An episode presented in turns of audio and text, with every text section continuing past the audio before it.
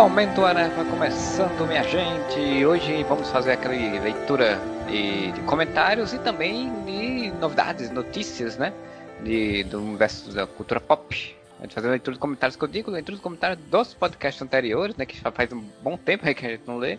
E a gente geralmente deixa acumular um pouquinho para poder ler e relembrar um pouco, a gente já comentou e responder também.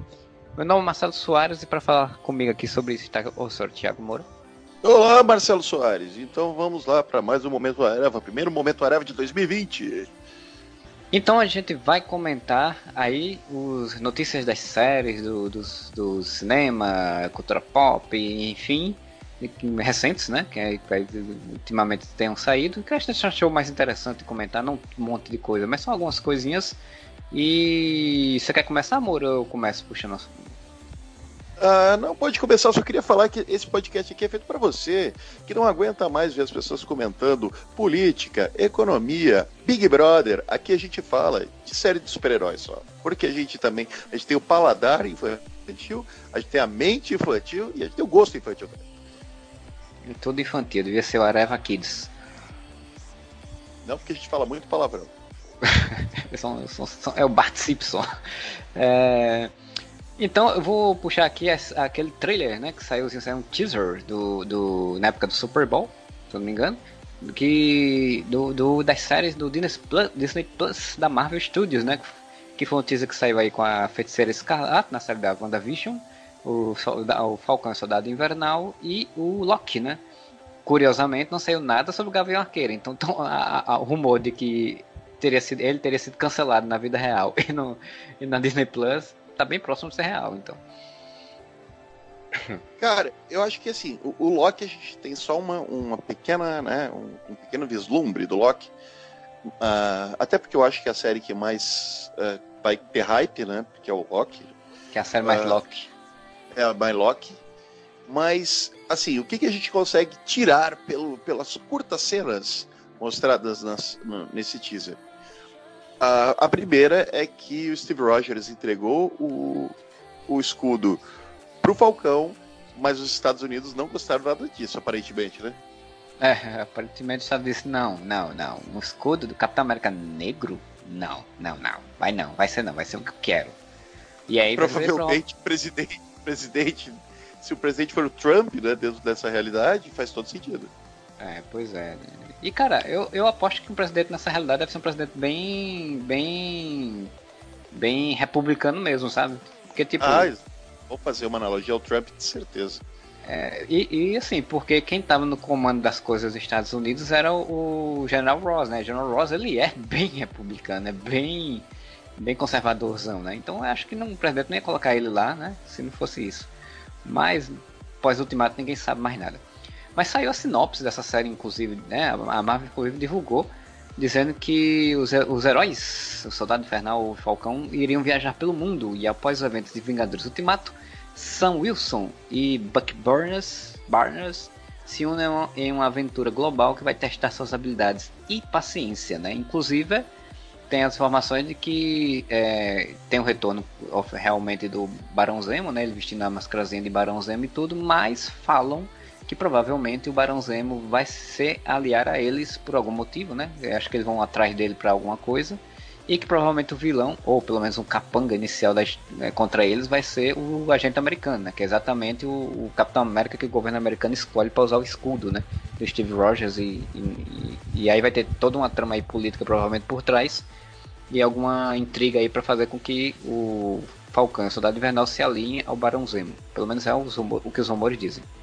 Ah, claramente, né? eles não iam botar um agente americano usando uma roupa, um cosplay de Capitão América, o cara ser bonzinho, né? O cara vai ser escroto pra cacete e eles vão ter que derrotar o cara e pro, provavelmente pro Falcão assumir a, a identidade de Capitão América de vez. Sim, sim, sim. E eu acho uma trama ok, legal, sim. É, é quando saiu. Quando, quando, saiu a notícia, assim, a gente ficou naquela apreensão do que seria a história, né? E eu acho que é bem. Tem que ser isso, né? Tem que ser história política mesmo, né? E, e com toda a capacidade de fazer exatamente alfinetadas para a nossa realidade, né? E, e é, o governo americano atual. Então eu estou bem esperançoso do que vai ser e eu saiu só uma imagem, só um negocinho bem rápido, não mostrou muita coisa, mas dá a entender ali que vai ter uma ação, imagino eu, que ação bem, bem interessante, bem desenfreada em alguns momentos. Fora que faz todo sentido ser um, ser um thriller né, de, de, espionagem, um thriller político, porque é o que foram os filmes do Capitão América, né? Todos os filmes do Capitão Sim. América, eles sempre foram filmes de intriga internacional, principalmente o Soldado Invernal, o segundo. Uh, então é legal manter essa mesma, essa mesma vibe, que é uma vibe que vai ser a mesma, provavelmente, do filme da Viúva Negra, o Vindouro agora, uh, que está chegando o filme da Viúva Negra, que tem essa mesma pegada pelo trailer de de espionagem, intriga internacional, coisas de agente secreto, intriga política. É, então, acho legal ser. Isso é uma coisa interessante né, que a Marvel conseguiu fazer, que cada. Vamos dizer, ela tem vários cantos no universo dela, né? Então, uhum. esse canto em que vive o Capitão América, o, o, o Falcão, o Soldado Invernal, a Viúva Negra, ele tem muito esse lance de intriga, de espionagem, de tal.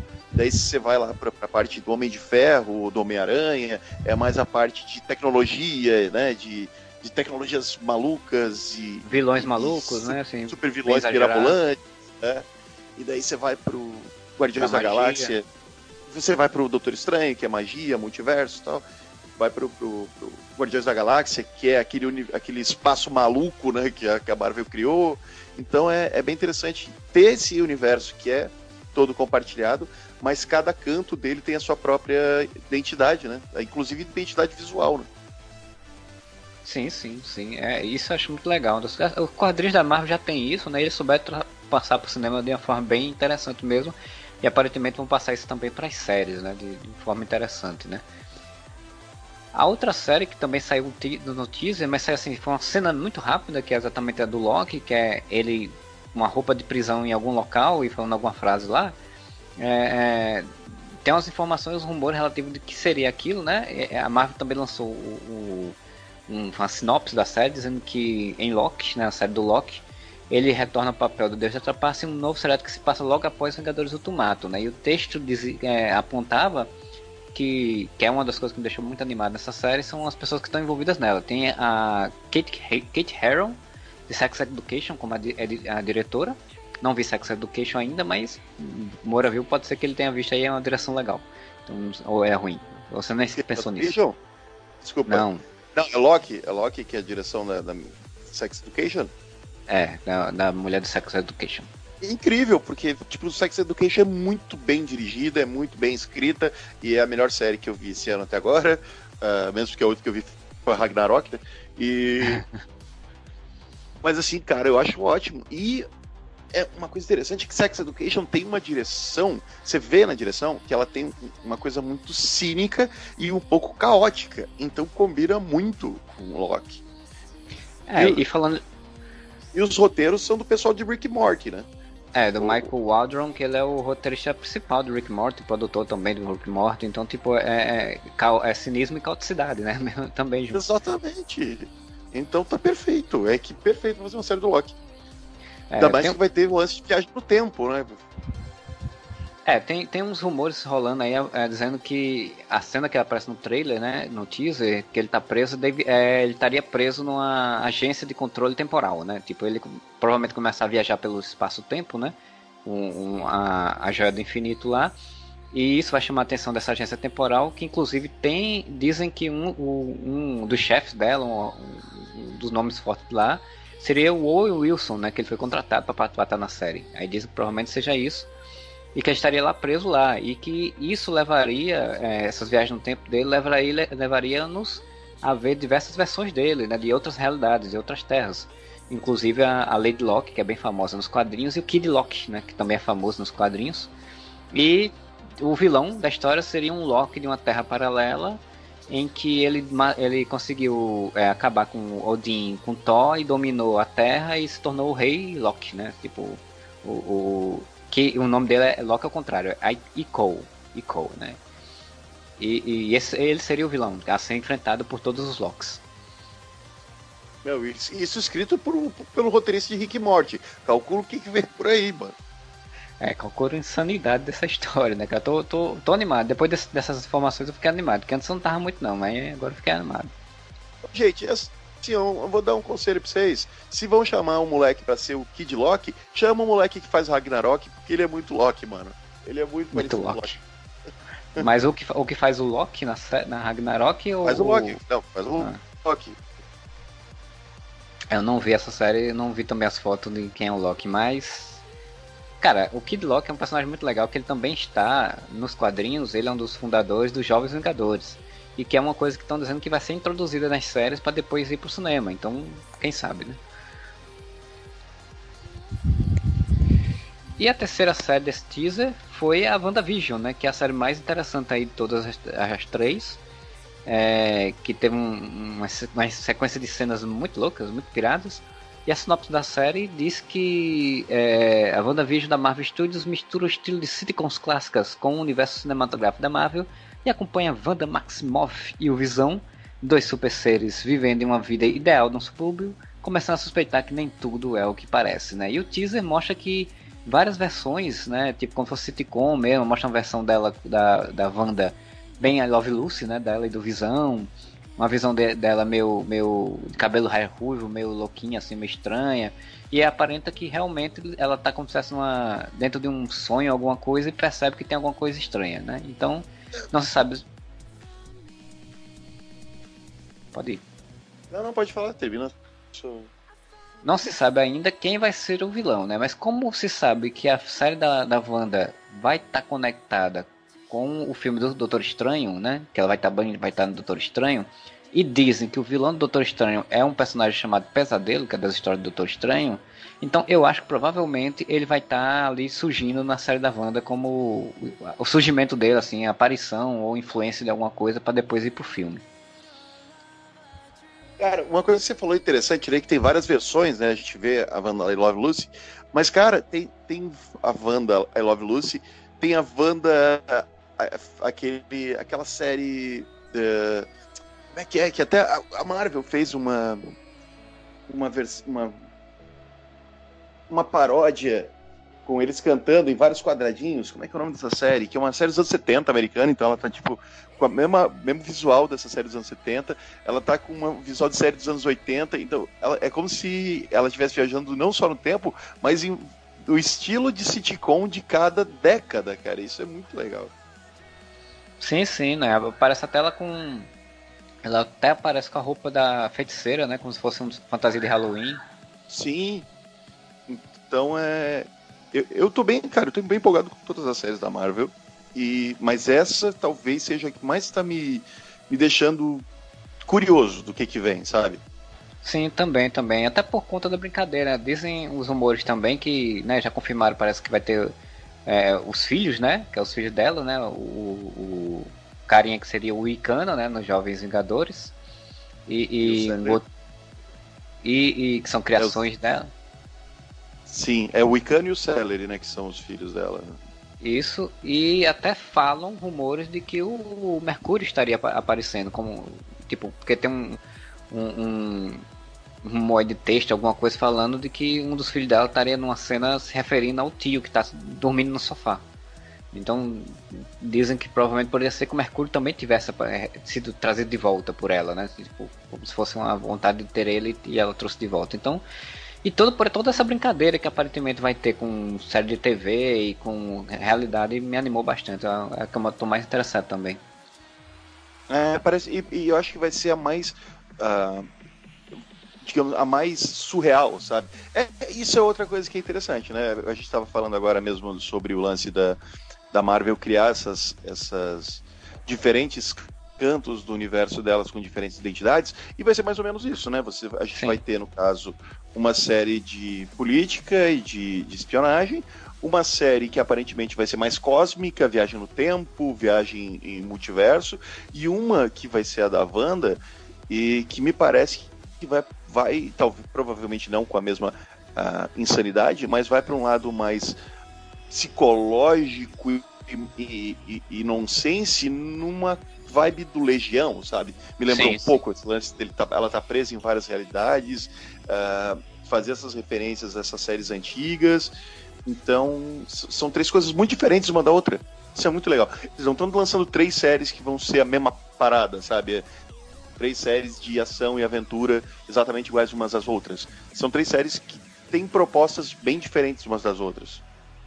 Sim, sim, sim, não. E inclusive a, série da Wanda ela foi adiantada, né? Que ela ia sair no ano que vem e adiantaram para o final desse ano, né? Para sair. Então provavelmente ela, ela tá aí cobrindo algum espaço que ia ter, ou porque ano que vem eles já modificaram alguma coisa. Aqui alguns estão falando que seja a série do Gavião Arqueiro, né? Porque dizem que provavelmente por conta das confusões de Jeremy Renner lá com a esposa e com, com as agressões físicas lá que ele foi acusado e tal. É, de que ou cancela, teriam cancelado ou pelo menos iam modificar a série para deixar mais focado no na Kate Bishop do que nele, né? E aí teria atrasado a produção, alguma coisa do tipo. É, talvez seja. Aí também a gente tem, tem, essa possibilidade de terem cancelado tanto na vida real quanto no, no Disney Plus, né? O Jeremy Renner. Mas também tem a possibilidade de simplesmente, como adiantaram WandaVision e já temos outras duas, que é o Loki e o. que é o Loki e o. e o Soldado Invernal com, com, com o Falcão, mais o, o Gavião Arqueiro talvez tenha nem começado a gravar ainda, então. Sim, não, o Gavião Arqueiro tava só no pré-produção, com escolha de elenco, essas coisas. Nem começou, não. O da Wanda, o do Loki é o que teve menos informação, porque. menos foto, inclusive, também, porque começou a gravar há pouco tempo. Exato. A da Wanda já, tava, já estava sendo gravada. Só deixa eu fazer um parêntese aqui, então. A gente falou das séries, eu, eu fui obrigado a entrar aqui para fazer para ver a lista. No teaser do WandaVision, ele faz referência às seguintes séries, passando de década por década. A primeira é I Love Lucy, né, como a gente já citou, que representa a década de 50. Depois, a década de 60, quando ela tá com o cabelo mais curtinho, mais cacheado, sabe qual é? Tipo, mais. Uh, é Leave It, Leave It to Beaver, que teve até um remake nos anos 90 em filme, essa série. Dos anos 60, 70, em que ela tá com aquele cabelo lisão, assim, bem anos 70, com uma roupa bem colorida. É The, ba The, Brady, The Brady Bunch, que é dos anos 70. Uh, é, dos anos 80, ela tá com uma roupa extremamente. o que remete muito a Full House, Married with Children, Family Ties, que ela tá com cabelão, aquelas roupas coloridas, o, o visão com uma calça jeans, tipo, num umbigo e uma calça, uma camisa, uma camisa xadrez. E nos anos 90, que é quando ela tá com uma, uma, camisa xadrez de suspensório e um cabelão que não é o mesmo cabelão dos anos 80, aquele altão, ele é só mais armado, é, diz que a referência é aquela série Roseanne, que foi cancelada e vol voltou, e daí a Roseanne falou umas, umas merda no Twitter, aí cancelaram, demitiram a Roseanne e voltou sem a Roseanne, a série da Roseanne. Ah, sim, eu, eu lembro dessa história. E aqui tá falando que, inclusive, quando ela aparece de Feiticeiro Escarlate, seria uma referência aos anos, aos anos 2000 de Sabrina, a aprendiz de feiticeiro. Tudo a ver também, né? Funciona bem também. Faz a piada com a uniforme, que todo mundo queria ver ela de uniforme, né? Referencia. Exato. Ah, eu tô, tô super animado. Essas, essas séries, assim, tipo, dá pra animar você pelo menos ter uma diversãozinha ali, né? Com, com elas, né? Não ser umas coisas tão complexas. É, e eu acho que vai ser. Tem tudo para ela ser divertida, ao mesmo tempo que talvez um pouco perturbadora e talvez uh, muito nonsense. Muito nonsense ela vai ser, de certeza, né? Então tô, tô bem, bem animado. Sim. Então, puxa aí uma outra notícia, Moura. Então, saiu a notícia também falando em séries, né? Para não falar que a gente é Marvete. E a gente né, comentou a crise das, das terras no podcast da semana retrasada. Agora nós estamos no pós-crise né, da CW. E a primeira notícia que saiu do pós-crise é que sim, a série do Superman e da Lois está confirmadíssima e já tem dois atores confirmados no papel dos filhos do Superman, do Clark Kent e da Lois Lane. Que eu não vou procurar o nome dos rapazes aqui mesmo, porque não importa, ah, mas é um rapaz é de 19 anos que faz o filho mais velho e um que faz de 14 anos que deve fazer o filho mais novo. É o Jordan Elzas e o Alexander Garfin vão interpretar os filhos do Superman da Lois na série chamada Superman e Lois, né? Esse nome super que até hoje não assumo, não aceito não ser Lois e Clark, mas tudo bem. Faz que aqui, no Brasil. aqui no Brasil era Lois e Clark as aventuras do Superman. Faz assim, Lois e Clark The Adventures of Superman. The New Adventures. O, o, o, O que eu acho curioso é assim, né? Porque, tipo, quando teve o, o final do, da crise, é, já tem essa referência, né? Que a Lois fala, ah, seus filhos, ele. Filhos, né? Tipo, são dois, né? Você sabe que tem dois. Tipo, que ele, antes da crise, era um, bebê. E aí agora já são dois adolescentes. E que, pelo que saiu as informações, que. De uma forma estranha, não sei como é que vai ser isso. Mas pelas informações, os dois são dois adolescentes morando em Smallville e que não sabem que o pai é o Superman.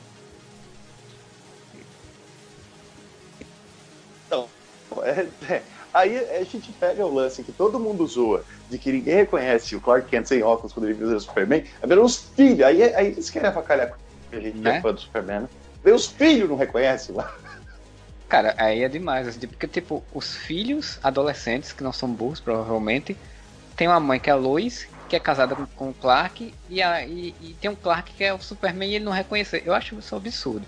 Agora o que eu acho curioso é que eu fico pensando, que história vai ser contada? Eles vão, tipo, em algum momento, um vai ficar do bem, outro vai ser do mal.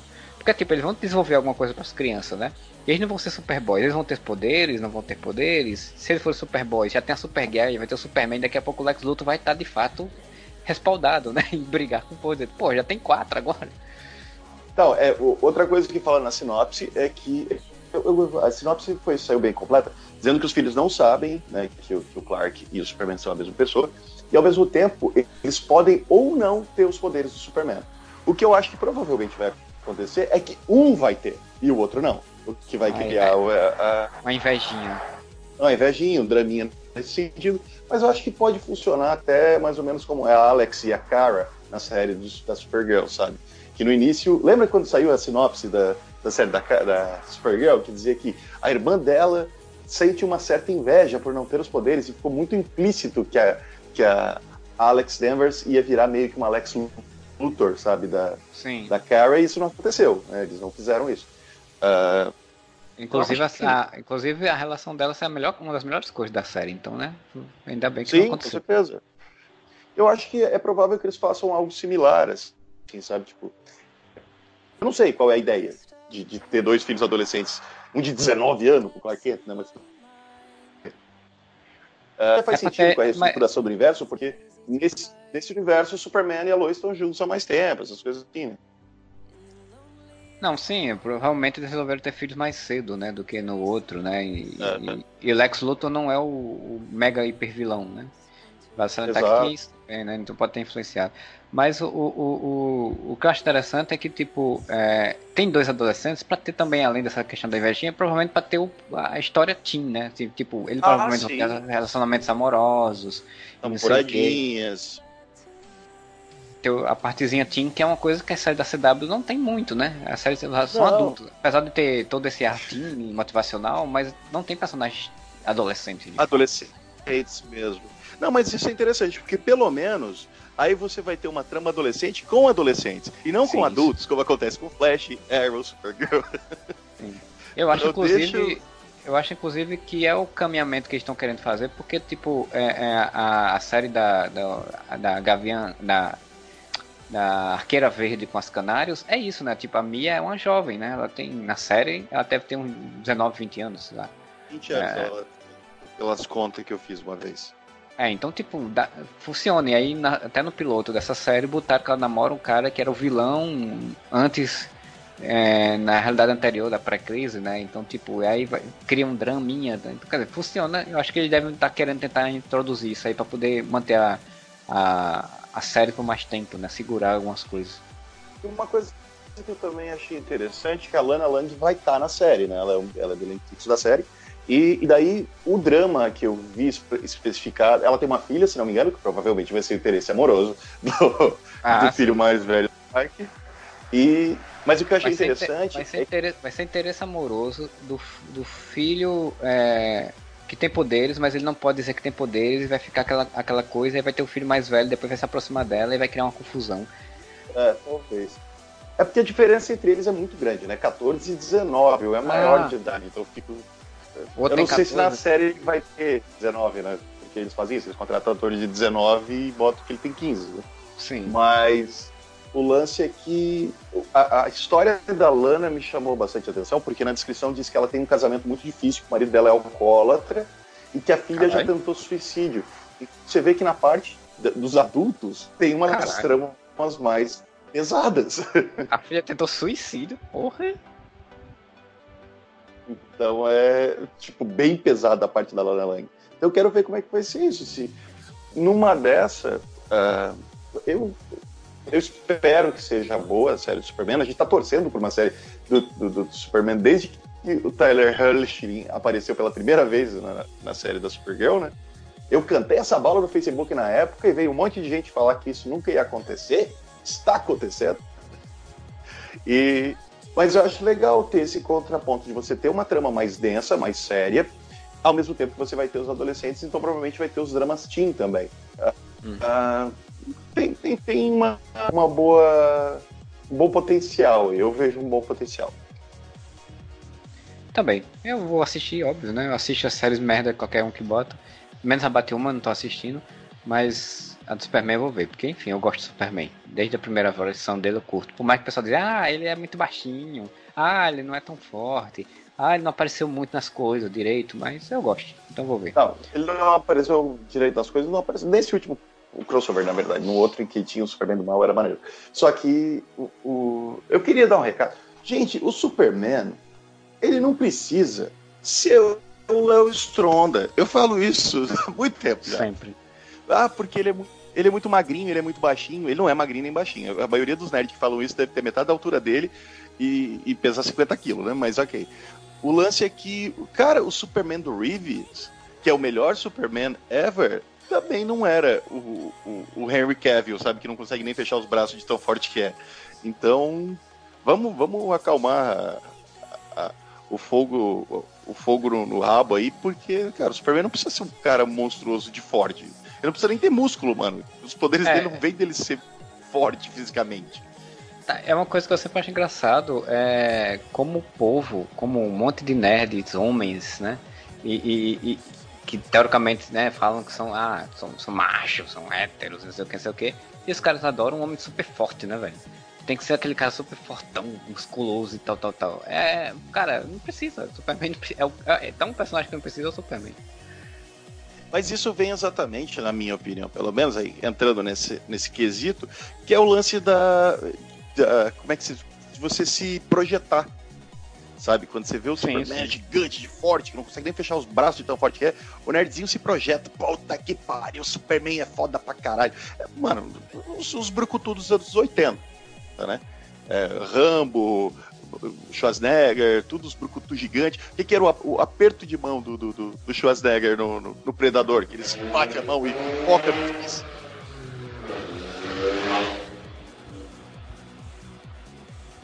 A moto passou dentro da sua casa. É, pra você ver. Nem foi. Nem foi na rua. O, no, no, no Predador, né? Quando o, o Schwarzenegger vai, vai cumprimentar o amigo pai e, e, e close no bíceps dos caras, tá ligado? Isso, é porque isso é projeção masculina da hiperidade, né? Não é nem, como tu falou, ah, os caras se falam hétero. Sim, porque eles se olham e eles querem se projetar porque eles é visto esse cara gigante, de forte, que mal se mexe, o bíceps já explode, como o, né, o, a hipermasculinidade. Esse cara é homem de verdade. E, né? E é por isso daí, quando vem o Superman que não é tipo uma montanha de músculo e, e bomba, os caras falam, não, muito magrelo, muito, muito magrinho. É, gente, tá, tá maneiro assim, porque Christopher Reeve é o melhor Superman e ele nunca precisou tomar bomba para isso. É verdade. E para finalizar as questões de notícias, vamos falar de outro personagem que não precisa ser super forte e super exagerado, porque ele tem não é ele não tem tecnologia, ele tem magia, né? Que é o Doutor Estranho, né? A gente teve aí a, a notícia curiosa, né? Porque recentemente o Steve Derrickson, Derrickson, que foi o diretor do primeiro filme, abandonou a, a direção do segundo, dizendo que estava com. É, como é que era que ele falou? É, divergências criativas. Que é sempre a desculpa básica, né? E. E aí, o, o tava vendo quem seria o, o, próximo diretor, e aí saiu a informação de que o Sam Raimi, dos, dois, dos três filmes do Homem-Aranha, lá do, dos inícios dos anos 2000, de que ele estava em negociações, né, que ele seria o diretor do, da, do novo filme e inclusive que teria a Marvel teria contratado um outro roteirista para reescrever o filme todo, né? Então, tipo, aparentemente o filme do Doutor Estranho 2 foi implodido para ser reconstruído, né? Então agora a gente pode ser que a gente tenha o Sam Raimi voltando aí, né, os filmes de super-heróis, e o pessoal já ficou animado do Sam Raimi ali, o Homem-Aranha ali do lado também, então o pessoal já tá animadinho de que tem alguma coisa do Homem-Aranha também. Que, é que tu acha aí, Moura, disso aí? Cara, uh, eu acho maneiro. O Sam Raimi fez um trabalho espetacular. Ou melhor, espetacular não, porque o espetacular foi uma bosta. Ele fez um trabalho muito bom nos três filmes do Homem-Aranha. E o cara manja, gente. A gente rever os filmes do Homem-Aranha, pelo menos os dois primeiros, eles são espetaculares, são sensacionais. E, e cara, o Sam Raimi todo o lance de ser, a gente só lembra dele por causa do Homem-Aranha, mas ele é diretor de Evil Dead, cara. Ele é diretor de, de, de uns troços muito louco. Então, eu acho muito legal um filme que chama-se, né, o, Doutor Estranho no Multiverso Maluco, ter o, o Sam Raimi na direção. E e, além do que, se realmente ele for mergulhar, e vai ter a Feiticeira Escarlate, vai ter a volta do Barão Mordo, vai ter, uh, vai ter muita coisa do, do universo, né, do, do, Doutor Estranho, que no primeiro filme ficou só meio que no, na superfície, não, não, não foi tão além. Todo mundo fala, né, que o, primeiro filme, eu também acho que o filme do Doutor Estranho, ele é um bom filme, mas ele é muito aquém das possibilidades que ele tem. É, Você... inclusive até inclusive porque depois em Ultimato a gente viu a capacidade de poder dele, né? Então, Exato. tipo, ficou lá pra cima a gente vê coisas mais espetaculares ainda, então. Sim, e, e o filme em si, a história é muito aquém do que, do que poderia ser. É um filme legal, eu adoro o final daquele filme também, gosto da resolução do conflito, só que ele é aquém das possibilidades do Doutor Estranho. Tudo bem que é um filme de origem, tem toda aquela formulazinha Marvel de filme de origem, então, nesse segundo filme tem toda a possibilidade com Sam Raimi e você fazendo esses personagens viajando pelo multiverso de ser uma loucura muito legal. Com o Sam Raimi na direção, aí eu não tenho dúvida, cara. Tem vem coisa boa por aí e, e Doutor Estranho acho que pode ser um, uma nova guinada dentro do universo Marvel, sabe? É, eu acho assim que o Sam Raimi tem muita capacidade exatamente de fazer coisas criativas de direção, né? Assim, é, como o filme é. O subtítulo é, é, é, é Medicine of the Multiverse of the Madness, né? Multiverso de loucura. Então dá pra você viajar. Maluco. É legal, multiverso maluco. É, Doutor Estranho o Comando Maluco. É... Doutor Estranho Loucuras do Multiverso. Ele. ele... Não, um multiverso muito louco, melhor ainda. Doutor Estranho no multiverso muito louco. Então, tipo, dá pra ele fazer.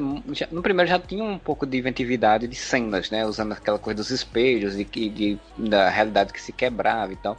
Então dá pra fazer muita coisa legal com, com a questão da magia dentro do universo Marvel, como ela foi construída né, nesses filmes. Eu tô animado também. O Sam Raimi, sendo ele mesmo, acho um diretor legal. Não vi nenhum, nada muito dele depois do Homem-Aranha, né? Até porque eu acho que ele não lançou muita coisa. Mas é, eu ainda tenho fé, ainda tenho fé que ele vai fazer um filme legal. Tô, também estou esperançoso com o Doutor Estranho.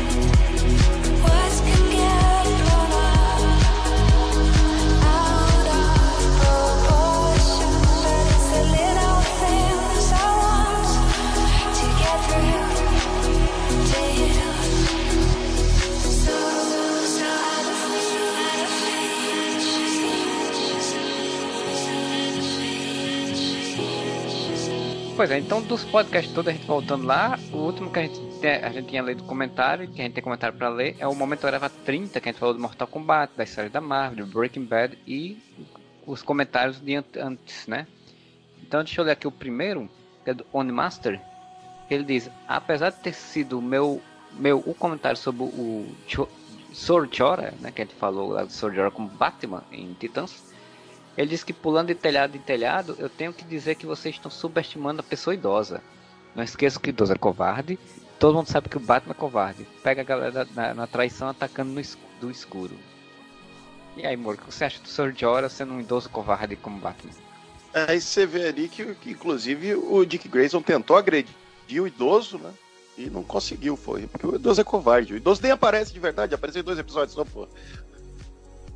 O idoso nem é. aparece ele, aparece é, é, é sempre é, é fantasma, é, é, alucinação. O idoso, o idoso já é covarde, um Batman idoso é mais covarde ainda. Não, e é um Batman idoso que provavelmente tá, tá pagando alguém pra ser o Batman musculoso que usa roupa, né? Porque como a gente falou no podcast dos Titãs, não tem condição de ser o mesmo personagem. Então ele tá sendo mais idoso ainda, porque ele tá mais covarde ainda, que ele tá se passando por Batman. O Batman sempre ficou covarde, né? Bota os adolescentes pra tomar tiro no lugar dele e isso é coisa de covarde. Quer ler algum outro comentário aí, Moro? Aqui, o Alan Ferreira, ele falou: Achei bem interessante o seu desejo de futuramente produzir trilhas de comentário em áudio para filmes.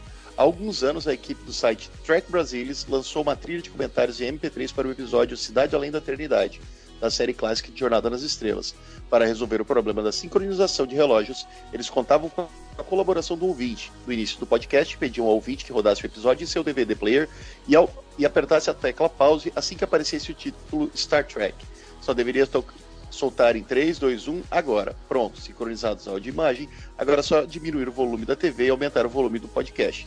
Pô, Alan, é, mas é empenho, né? É pedir muito do nosso ouvinte. É, é... é, é meio que tipo dizer, vá assistir é, Mágico de Oz ouvindo Pink Floyd, né? É, exatamente. O cara tem que fazer um trabalho de ver o, o, o programa, o negócio e tal. E é meio complicado isso, assim. É uma ideia interessante se você já viu o filme, né? Sei lá, a pessoa já conhece a história, ou tá com vontade depois de ver depois, aí guarda o, o bicho pra ouvir depois, né? Eu não sei. Mas a gente ainda vai, vai tentar lapidar melhor essa ideia. E, e é, ver o que, é, dá pra. Já faz o quê? Quase 10 anos que a gente tá, tá prometendo essa ideia. Dia isso acontece. É verdade. Aqui o Animaster também para encerrar nesse podcast ele disse que durante a minha infância e adolescência eu tenho a impressão que o primeiro filme do Mortal Kombat tinha sido um sucesso enorme. Eu sinceramente considero até hoje a melhor adaptação de um game para os cinemas, mas claramente eu estava enganado, pois a única explicação para o nível de produção do Mortal Kombat a aniquilação é que o original foi um retumbante fracasso. Não, aí vou trazer informação aqui, Rogerinho, porque eu, eu, coincidiu que hoje eu estava vendo um, um vídeo sobre isso. E sabe, o orçamento do primeiro Mortal Kombat, Marcelo, sabe de quanto que foi? 20 quanto? milhões de dólares. 20 milhões de dólares apenas. E é sabe quanto pouco. faturou o primeiro Mortal Kombat? 120 milhões de dólares. Então, ganhou muito dinheiro. Tipo, foi é, ju justificava, justificava bem você ter um segundo filme, né? E o segundo filme eles aumentaram para 30 milhões de dólares o, o orçamento. Aí a gente vê que dinheiro também não significa muita coisa, porque fizeram aqueles bichos digital de merda, aquele roteiro de bosta. E daí sim, o, o segundo Mortal Kombat, o, o, o, Aniquilação, o orçamento foi de 30 milhões e daí a bilheteria foi só de 50, e daí acabou ali mesmo, né? Não conseguiram nem, nem dobrar, dobrar. o valor. Então, a, realmente a pá de cal em cima dos filmes do Mortal Kombat foi o Aniquilação porque aniquilou mesmo, né? Porque é uma bosta aquele filme. Aniquilou qualquer expectativa de ter uma trilogia do Mortal Kombat. Não, imagina, você dá, faz um filme de 20 que dá cento e poucos milhões. E os caras falam, porra, vamos só botar mais 10 milhões aqui e a gente vai basicamente o mesmo. Vai ter, vamos ter o mesmo retorno de dinheiro, de lucro, né? A só tem 20 milhões a mais e o cara diz, não, tá bom, deixa pra lá. E eles foram inventados fazer série de TV depois, né? Eu gostava daquela série bosta de TV, mas ela deve ser um lixo, eu nunca mais vi. É, Mas ela tinha um clima meio Xena, a Princesa Guerreira, me lembrava. É. Eu só vi na época, então na época eu achei interessante, mas eu não, não tenho mais vontade de rever, não, ah, pra não, criar então, Deixa lá, deixa lá. Mas o primeiro Mortal Kombat eu já revi, assim, tipo, não é um filme bom, né? Não dá pra dizer, oh, nossa, nossa, que, que filme barriga, senhor maravilhoso, mas passa, né? Tipo, é porque a comparação é, é triste, né? Você diz assim, é o melhor filme de adaptação de games. E daí você está comparando com Super Mario, é. com Street Fighter, com. Pô, Não ajuda, né? Aí é difícil, né, cara? É complicado. Esse torna o melhor filme o... daquela época. É, vamos ver agora com o Sonic Run, uma dessa. O Sonic. Sonic compensa? É, mas a gente entra naquela história do, do que se está adaptando, porque é só, só, só alguns elementos, né? Mas isso é outro, outro podcast. Então a gente passa aí pro podcast número 319, que foi Ninguém Lembra dessa série, parte 2, né? Que foi uma continuação sobre séries que ninguém teoricamente lembrar, mas a gente viu que algumas pessoas lembram, né? Algumas pessoas comentaram. É, Moura, tu quer puxar o primeiro aí, comentário? É, puxa você que deu uma travadinha no meu celular aqui. É um bom puxa. motivo. É um bom motivo, é um bom motivo. Então deixa eu começar aqui um comentário com o Onimaster também, que ele falou que um grande problema dos anos 90 é que a gente não tinha informações sobre as séries que só tinham durado uma temporada. Aí na verdade a gente nem, nem conhecia o conceito de temporada, isso é verdade. É, outro grande problema era como as emissoras trocavam o horário de exibição, tiravam da grade sem aviso prévio. E sem contar assim, tinha emissora que repetia, né? Ficar repetindo os episódios, você não sabia a sequência direito das coisas, né? Aí realmente, ele tem. O conceito de temporada realmente é uma coisa que a gente não tinha a menor noção. Não, foi, foi, a gente foi aprender o que, que era temporada quando te, teve. Nossos pais tiveram dinheiro de fazer uma TV a cabo, que é. assinar uma TV a cabo. Até então era tipo, tá passando ali no SBT, mano. Tava passando ali na Globo, vamos ver. E você pegava todo sempre, tipo, passava uns cinco episódios, repetiam os episódios, aí depois passava mais. Que nem a gente falou do Cavaleiro do Zodíaco já várias vezes. Aí depois passava mais 10 episódios, aí voltava a repetir os 10 episódios de novo e ficava nisso, né? Então, tipo, é Exato. uma vida para terminar uma série. É, é Chaves, mano. É, a gente assistia a série como a gente assiste Chaves. Liga é. a TV, tá passando, você vê o que tá passando. Chaves é incrível, porque você for, eu já vi umas matérias falando que tipo, não passou nem um terço do que tem de Chaves na TV. É, o, o Multishow agora que está passando mais completo, né? O Multishow é. está respeitando a ordem de tempo, porque Chaves tinha temporadas, mano. Exagero, né? É. Chaves Season, season 1, episódio 13, né? É. O, o, e o Multishow está fazendo esse trabalho. Eles estão passando, na verdade, em ordem cronológica, tanto Chaves quanto Chapolin. E, e, e, resgatando vários episódios que não, não foram exibidos na época, ou que o SBT parou de passar, sabe? Então, o show tá fazendo um trabalho bem legal, assim, em relação ao Chaves. Mas, realmente, eu tenho um lance de, de, de, temporada, a gente foi aprender foi muito tempo depois. Né? É verdade. Eu, eu acho que eu só fui aprender, sei lá, com Lost depois, porque foi quando tive a noção do que era iniciar e encerrar uma história na primeira temporada e ter gancho, essas coisas, né? Porque depois, antes eu só assistia sitcom e sitcom também é uma coisa não, meio. Mas, não, mas assim, Smallville, né? Smallville a gente já sabia. Smallville é anterior a Lost. A gente aprendeu. É, Smallville um começou na mesma época, né? Não, Smallville é 2001, Lost é só 2004. Não, Lost não é 2001, não? Não, Lost foi de 2004 a 2010, se não me engano. Não, mas eu tava na fac... É, não sei, eu tava na faculdade quando... É, pode deve ter sido, enfim. Consegue ler já aí algum, alguma coisa? Eu vou agora sim, agora sim é que o Magro Deitão falou: essas séries são tão esquecíveis que eu acho que vocês esqueceram que já tinham citado algumas da primeira parte. Só capaz de apostar que é o caso de Brimstone e Everwood. Então, cara, eu não lembro mesmo que a gente comentou. Eu lembro. Oh, Brimstone. Ah, Brimstone, certamente eu me lembro que a gente comentou na primeira parte, mas foi porque agora o Fernando veio comentar, né? O Fernando, se não me engano, ele estava nesse podcast. Ah, não, Augusto. Ah, acho, que foi, acho que foi o Augusto que veio comentar de Brimstone, e eu acho que no outro podcast foi o Fernando que comentou, se não me engano. Ah, pode ser. Porque sabe, o nosso. Sabe como é que a gente fez para eliminar o, o Magro Deitão? Porque a gente eliminou quais séries a gente tinha falado, a gente só olhou o banner e disse, ah, tá vendo essa, essa, essa, já teve aqui. Né, o, essas aqui do, que já estão no banner a gente já falou. Então vamos, vamos tocar ficha. Então realmente é, a gente pode ter repetido, e se tiver uma parte 3, talvez a gente repita de novo. É, o Everroad eu acho que foi inclusive tu que tinha citado também no outro podcast, eu não lembro. Faz tanto tempo, mas deve ter sido alguma coisa assim nesse sentido. Então da próxima a gente toma, toma um cuidado maior aí, bagulho então. Ou não, né? Repete de novo só pra falar a mesma coisa. Fazer um podcast inteiro sobre Everwood. Everwood com a, a família no, na cidadezinha do interior. Então a gente tem aqui o Cavalo Magnético né? Falando que nem lembra de uma série que passou no, é, Quem lembra de uma série que passou no começo dos anos 2000 no SBT, aos domingos, sobre o grupo de adolescentes que programavam games? Eu não lembro disso. Eu também não. Uh -uh. Nada. Não, não me veio nada à mente. Falou SBT, grupo de adolescentes para mim guerreiros tatuados de Beverly Hills. Não, e o cavalo magnético aqui também não deve nem lembrar o nome porque ele tá perguntando, então não vai ficar sem saber.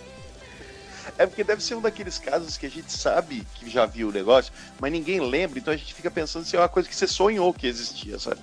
É, verdade. É, grupo de adolescentes. Pensa, cara, eu fico pensando, né? Tipo, olha o tema: grupo de adolescentes que programavam games.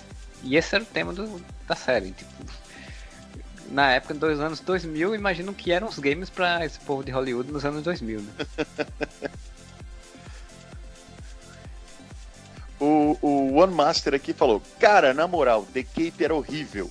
O cara virou o Batman treinando com a trupe do circo. Só não é pior que a minissérie do Fantasma que tentava modernizar o personagem. E quando ele falou isso, eu realmente lembrei. Eu não cheguei a ver a série do Fantasma toda modernosa, mas, meu, era muito tosca as imagens que saíram. Assim, eu nunca tive coragem de assistir a série, a minissérie do Fantasma.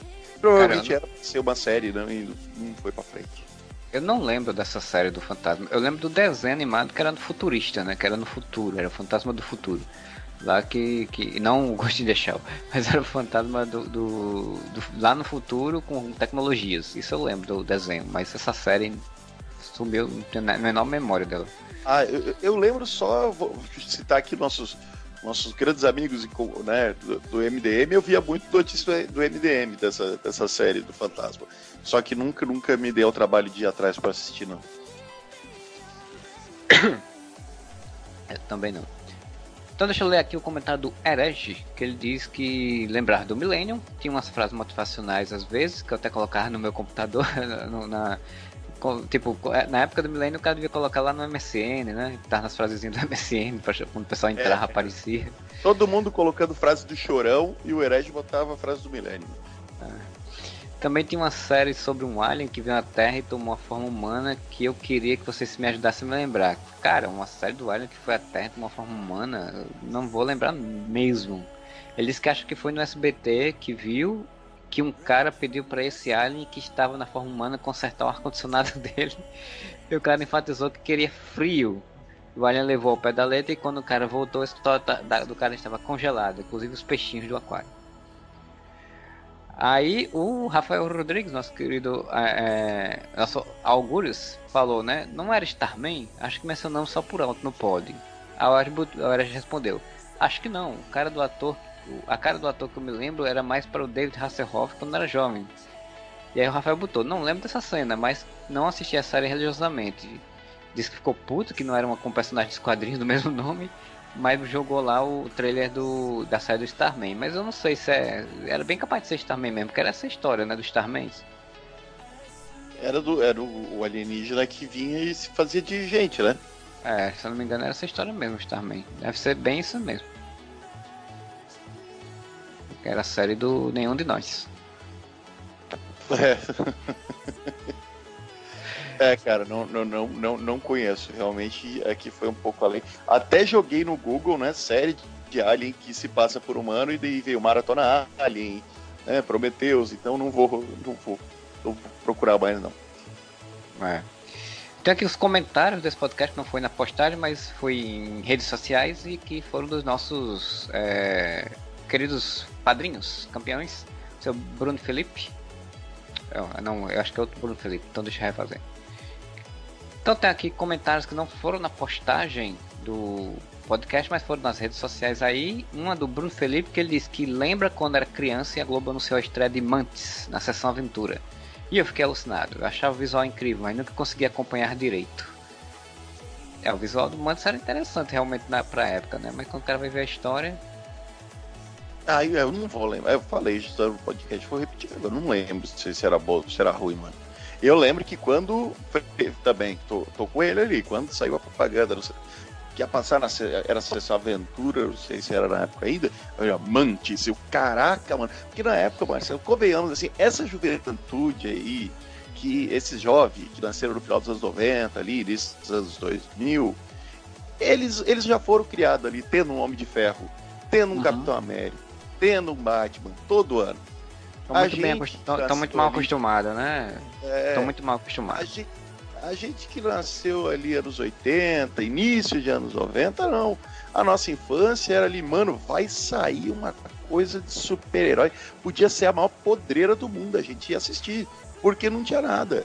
Tinha o um filme do Superman em 79, outro 80 e pouco, aí outro aí fica 20 anos sem ter o filme do Superman. E do é. Batman a mesma coisa. Se a gente parar pra pensar, uma coisa que eu não tinha me, tocado, mas que a gente ficou agora tem um Coringa por ano, né? Todo ano tem um Coringa. Na nossa época, mano, a gente teve um Coringa em 89 e daí foi ter outro em 2008, mano. Então, o, chegou um antes, chegou qualquer coisa na, na, TV aberta, que nem TV a cabo a gente tinha, chegou uma coisa na TV aberta ali que é parecia razoavelmente com super com coisa de super-herói, a gente tava assistindo. É, a gente era órfão desse, desse material, né, de, desse tipo de história, de produção, então a, todas as besteiras, merdas que, que saiu a gente assistia sem nem criticar, nem, nem reclamar. Hoje em dia a gente reclama porque a gente ganhou na idade, depois que a gente ganha idade a gente fica reclamando e chato.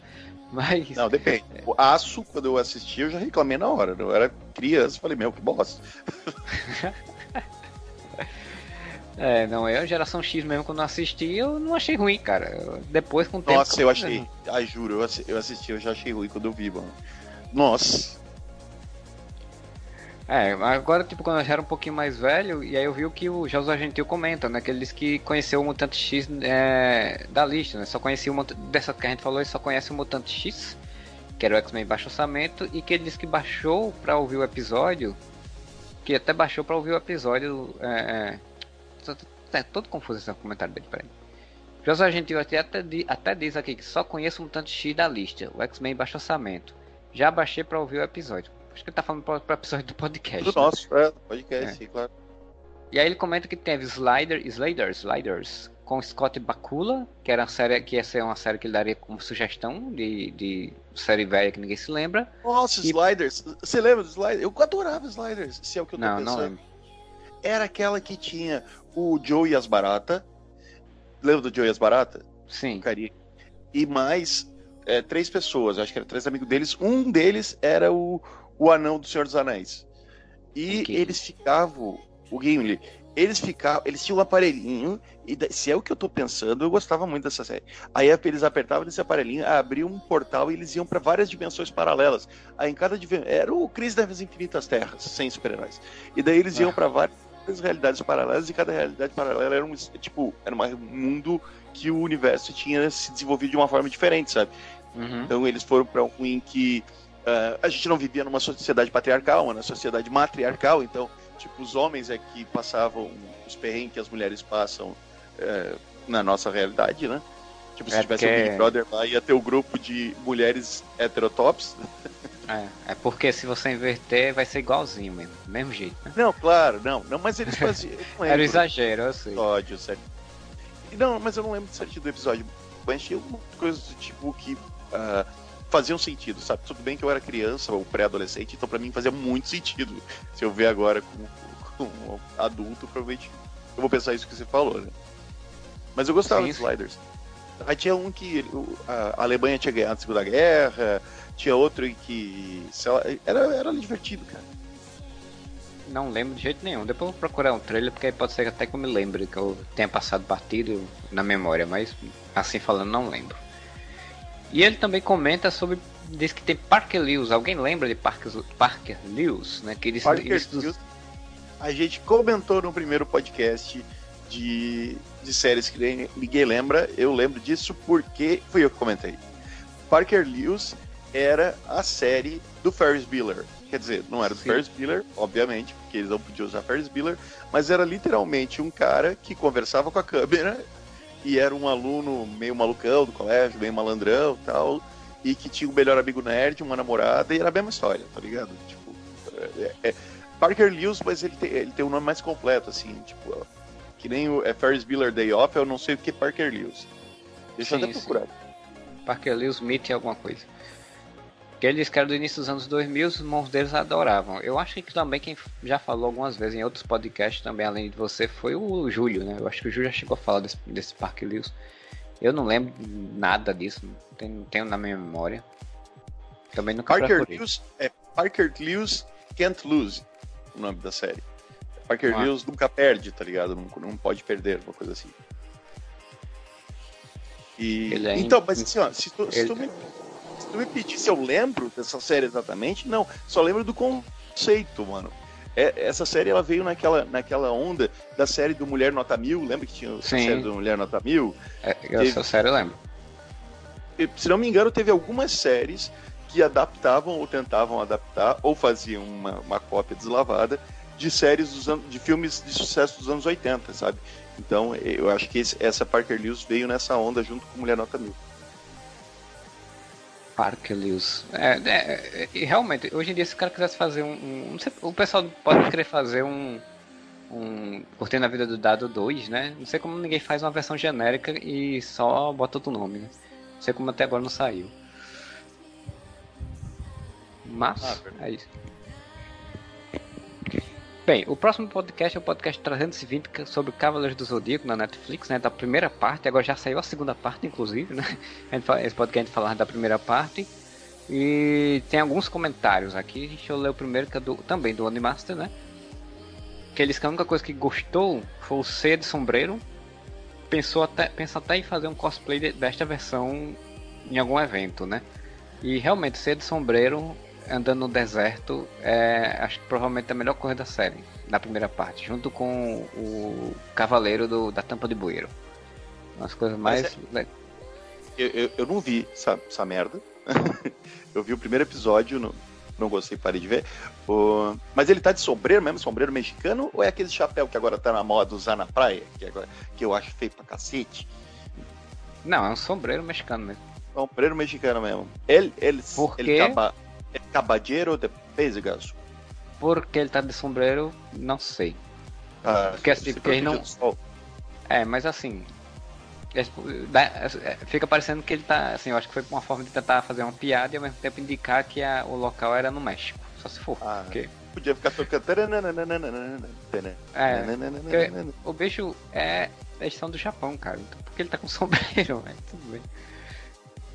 Ah, eu nunca sei se eles são tudo do Japão. Acho que cada um é de um canto essa porra aí. Não, mas assim, essa ouro e as coisas tudo eram no Japão. Então ah, ele, sim, ele, ele, ele deveria voltar pro Japão e não tá de sombreiro no Japão. Mas, mas enfim, é que essa série da, Net, da, da Netflix é, é meio louquinha mesmo. Assim.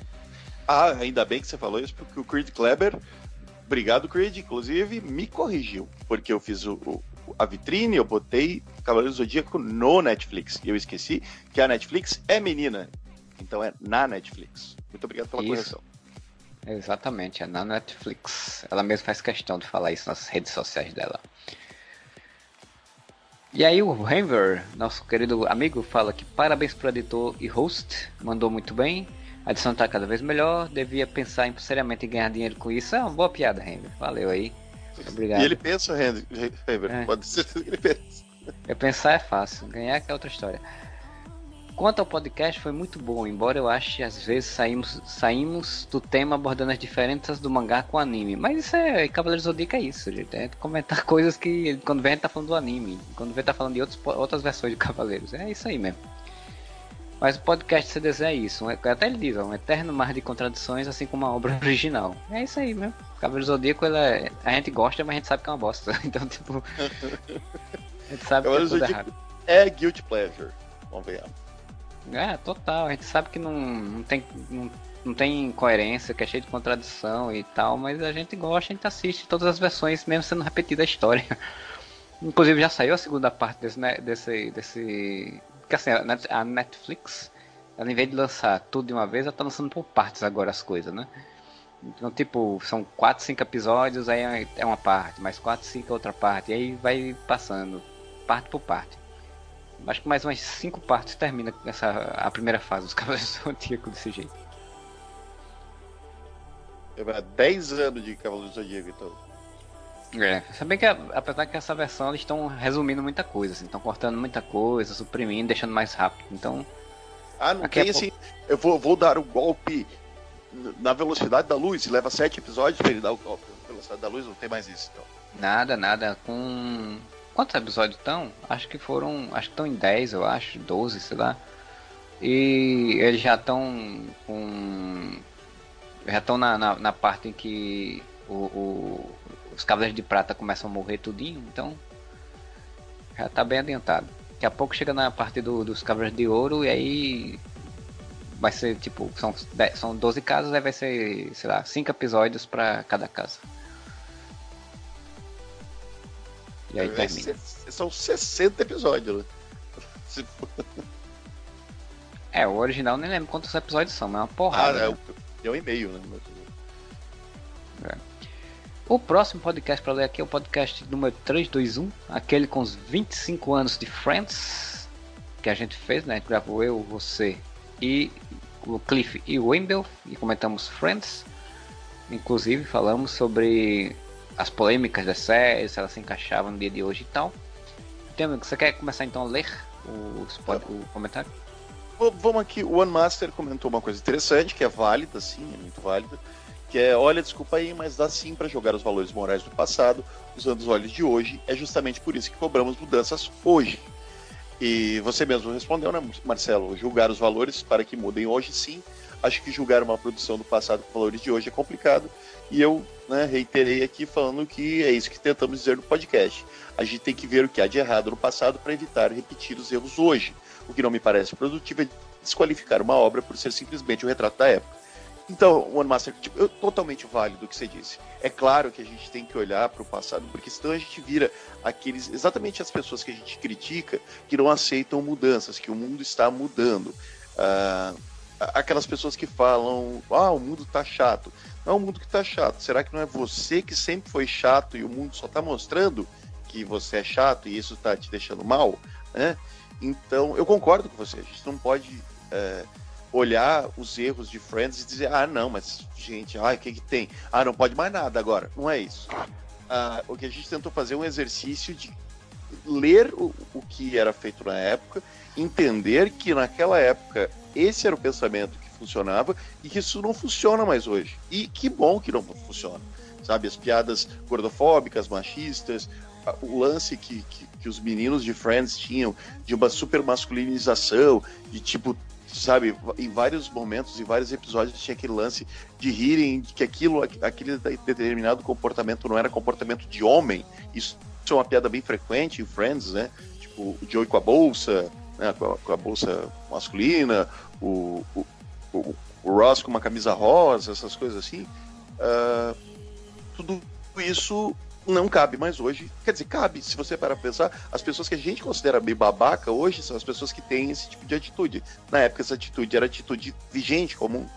A gente olhar para esse, para Friends ou para qualquer série da época e entender que aquele tipo de piada não se faz mais hoje, é a mesma coisa que eu, eu assistir Trapalhões, por exemplo, e ver que as piadas de Trapalhões muitas vezes me chocam, de eu dizer, caralho, mano, que bizarro. Só que nem por isso eu vou de nossa, olha só como Trapalhões é uma série escrota do caralho, não sei o que, blá blá blá. Uh, você não pode julgar aquele produto e jogar ele na lata do lixo por ele só estar tá fazendo o que era feito na época. O que a gente tem que fazer é um trabalho, sim, de olhar para aquilo e dizer, mano, beleza, naquela época isso aqui podia ser engraçado. Hoje em dia não funciona. Hoje em dia o mundo é diferente e esse tipo de piada não se encaixa mais. Uh, Quer, quer complementar alguma coisa aqui, Marcelo? Senão eu vou falar, vou emendar em outra coisa aqui já. É só falar que é por isso que a gente tem que dizer Friends, vamos cancelar Friends, não serve mais Friends, vamos deixar de existir. É, como eu estou até falando nesse podcast, né, eu digo que é, é eu acho interessante você, para quem nunca viu Friends, é preciso dizer, gente, não assistam Friends porque tem tantas outras séries legais mais adequadas, né, para em termos de humor, em termos de outras coisas hoje em dia, e você, em vez de ver essas coisas, você, ah, vou lá ver Friends, que é uma coisa que já tem algumas coisas datadas, como a gente tá falando, acho válido. Agora, você que já assistiu, eu, eu, eu e você, por exemplo, a gente teve a nossa adolescência toda com, com, seguindo, vendo Friends, a gente se, se apegou à história, é, é uma questão sentimental, né? A gente tem, faz o exercício crítico da série, mas a gente tem um sentimento de conexão com aquela série. Então, tipo, é meio complicado as pessoas virem dizer, não, você não pode assistir mais isso, porque isso aqui não serve e tal. É, e, aí eu falo isso porque eu falo isso porque tipo, a gente vê isso nas redes sociais, o pessoal fala isso, né? Então, tipo, é importante você assistir e você ter o senso crítico de que aquilo ali é errado, né? Então você não vai reproduzir. Uma coisa que eu achei interessante é que eu li uma entrevista do David Schwimmer essa semana, ou semana passada, uh, exatamente a respeito disso. Questionaram ele sobre todas essas polêmicas que são levantadas hoje em dia. E ele levantou alguns tópicos que a gente falou no podcast. Por exemplo, ele citou que foi ele assim, ah, cara, a série começa com o meu personagem se divorciando porque ele, a mulher dele se, se, se assume lésbica e poucos, né, uma ou duas temporadas depois, ele é um dos padrinhos de casamento do casamento delas, que foi o primeiro casamento homoafetivo apresentado na TV americana. E isso não foi tratado como piada, isso foi tratado, sabe, tipo, de uma forma bonita, com, com o Ross lá abençoando o, o, a, a, união das duas. Se isso não é uh, muito progressista para a época, cara, não sei o que é. E o, o, outra coisa interessante que ele comentou, o David Faber, que é o Ross, né, ele comentou que se você notar, eu nunca tinha parado para pensar nisso, mas o Ross talvez seja o único personagem que namorou com várias mulheres de outras etnias da série. Então ele namorou uh, ou, ou, de outras. É, ele namorou uma mulher negra, ele namorou uma garota oriental, ele namorou uma mulher inglesa, ele namorou com pessoas que não eram o típico padrão americano. E ele falou que isso era sugestão dele. Ele pedia para que quando fosse escalada o interesse amoroso por Ross, ele não fosse. Uh, ele tivesse essa, essa maior. Uh, fosse uma repetição da, da, até da própria Rachel, né? Porque a Rachel é um, era um padrão americano, né? Loira, branca. E tivesse é, então... mais diversidade, a palavra era essa que eu estava procurando. Ele pedia que os person as personagens que fossem interagir com eles tivessem tivesse mais diversidade.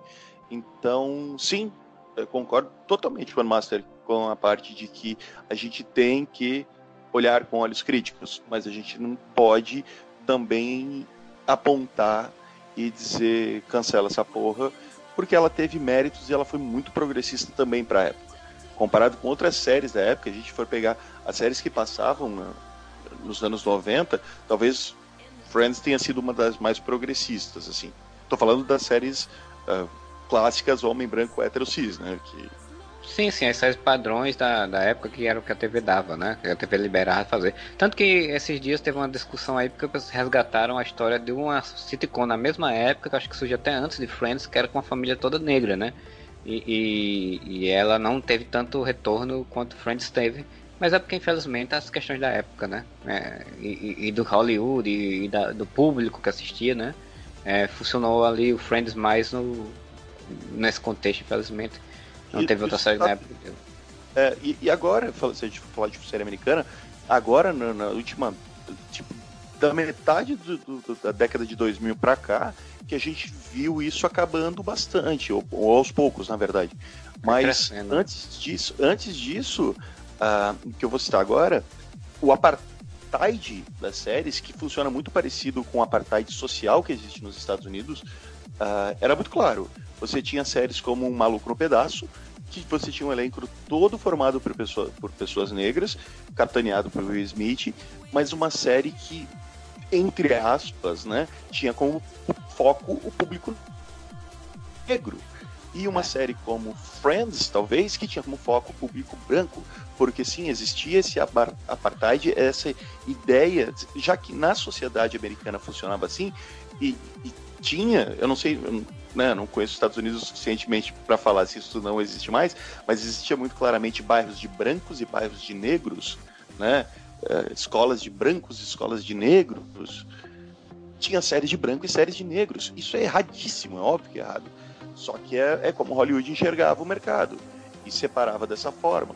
Então você tinha um maluco no pedaço, você tinha eu, eu a Patrulha as Crianças, um, Todo Mundo Odeia o Chris, que eram séries com um, um, um elenco negro que tinha para a produtora que estava fazendo o foco no mercado né, de, de, de, telespectadores negros e séries como Friends ou uh, Third Rock from the Sun ou outras que era tipo série que só tem branco e que era para público branco, sabe? Isso é. E ainda bem que tá, tá mudando, ainda bem que mudou, né? Dificilmente agora você vê uma série que uh, tem um elenco todo branco. Toda a série procura ter uma diversidade muito importante dentro da sua, da sua apresentação. Sex Education uh, é um exemplo disso. Assistam Sex Education se vocês não assistiram ainda. Sim, sim, sim. E, e comentar né, que a gente gravou esse podcast é, já faz um bocado de tempo, uns quatro meses por aí. E de lá pra cá aconteceu algumas, algumas notícias novas, né, relativas a Friends, né, que ninguém imaginava que ia acontecer, né. Primeiro, que gente, acho que se não me engano no podcast chegou a comentar que o, que o Matt Perry tava meio depressivo de novo lá no, né, no quarto de hotel, não sair e tal, tinha saído umas notícias sobre isso. E um tempinho depois desse podcast, é, saiu a primeira notícia de, de todos eles se reunirem no, lá no hotel com o Matthew Perry, a, a Jennifer, Jennifer. Pô, esqueci o sobrenome. Aniston.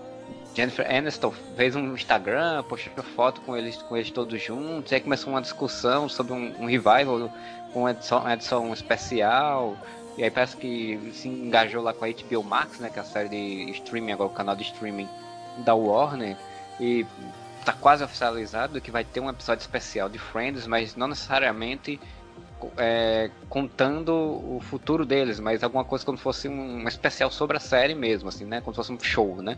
E não uma, um episódio da série.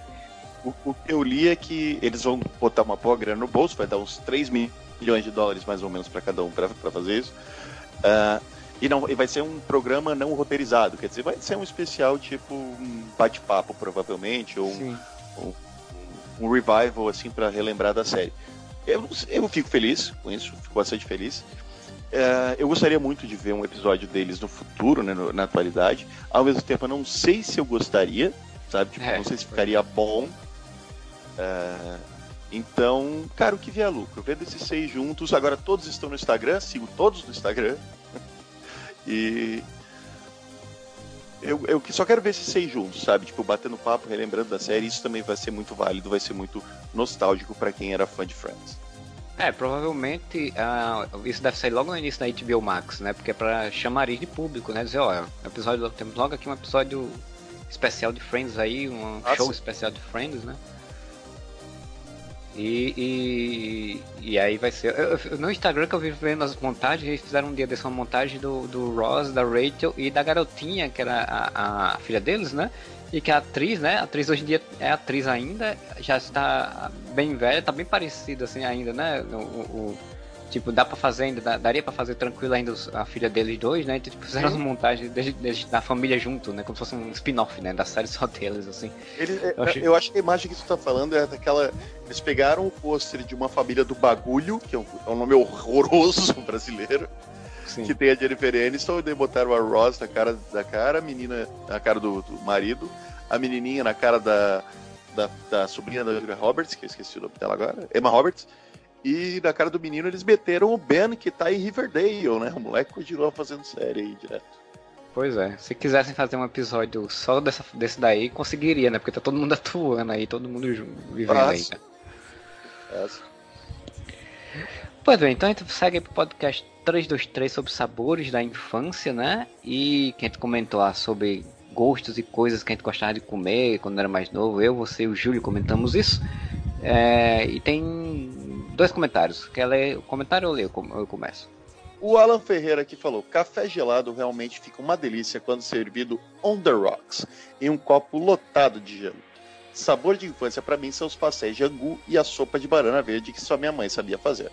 Meu Deus, eu, Alan. Eu tomei café gelado com, com, com pedra de gelo, mano. Mas eu vou experimentar isso agora que você falou, com certeza não garanto que eu vá experimentar sopa de angu e tá, pastel de angu e a sopa de banana. E talvez, se sua mãe quiser preparar, manda aqui pro QG do Areva uma quentinha que a gente, uma marmitinha que a gente experimenta. Cara, eu tomava café frio quando era criança, pré-adolescente. Eu não gostava de café quente, só tomava café frio, né? Esperava esfriar e tomava. Mas tomar café gelado com um, um, copo lotado de gelo, velho, não, não, rola não. Prefiro tomar água mesmo gelada se for assim. E, cara, angu, velho, eu não consigo gostar de angu. Então não, não, me desce. E sopa, eu não gosto muito de sopa. E ainda mais banana verde, então piorou tudo ela. Desculpa aí, mas isso aí não me rola não. E o One Master falou, gente, por favor, o paladar de vocês é muito infantil, vocês são muito frescos pra comida, não é possível. E realmente, One Master, meu paladar é muito infantil. eu sou muito fresco pra comida. É, eu tava até pensando um dia desse que eu tenho que, tenho que ir no nutricionista para fazer um, uma reeducação alimentar, porque senão daqui para frente, daqui para frente vai ser só ladeira abaixo da saúde, né, cara? Porque eu tô comendo besteira, coisa, coisa doce, não sei o que, não, não rola, não adianta. Meu paladar, pra ter noção, eu, ontem eu fui ao cinema para assistir Aves de Rapina, que ganhou um spoiler, e, aí eu parei no, no, no, no coisas do shopping, né, para a alimentação do shopping. E daí o que, que eu fui lá? comprei, tinha o, o BK tinha uma promoção de 2 por 15, dois hambúrguer por 15. Eu comprei dois infantil do BK com uma por 15 pila. Foi minha janta, mano. Sim, meu paladar é extremamente infantil. E super saudável, né? Tomar de janta é isso. Super saudável. Super saudável. Mas é, quem sabe daqui a um, um ano, dois anos, tiver com reeducação alimentar, volta a gravar um podcast sobre isso, eu já falo outro, outro tipo de alimentação. Aí, podcast é alimentação saudável. É, pois é. Vamos ver se eu consigo. Torçam aí por mim aí, que eu consigo fazer isso. O próximo podcast comentar um momento era 31, né, que a gente falou sobre o preview, né? A gente falou das coisas que a gente tinha notícias sobre a crise nas Infinitas Terras lá da CW, né? E só tem um comentário que é do Idris Elba Ramalho, que é sempre engraçado ver, porque é o Idris Elba com o cabeleiro da Elba Ramalho no, no, no, Avatar, então é super engraçado. Ele disse que a Marvel por saga Guerra Infinita fez bilhões no cinema, foi sucesso de público e crítica, e a maior saga do DC vai ganhar como adaptação a junção de séries meia boca. Aí ele fez chupa DC. É, né, cara, como a gente falou no podcast, né, do, depois, né, não necessariamente nesse, mas no podcast sobre a crise, de que, pô, não tinha como fazer uma grande coisa se não for cinema, né, em termos de, de, bilhete, de recursos, né, de dinheiro. Então realmente ia ser meia boca, né? Como a gente falou no podcast depois da crise, realmente foi meia boca. Nem tem pra onde ir muito longe disso. É, é isso, é, não, eu, eu, tenho que concordar com eles. Porque assim, uma coisa que a gente falou bastante na.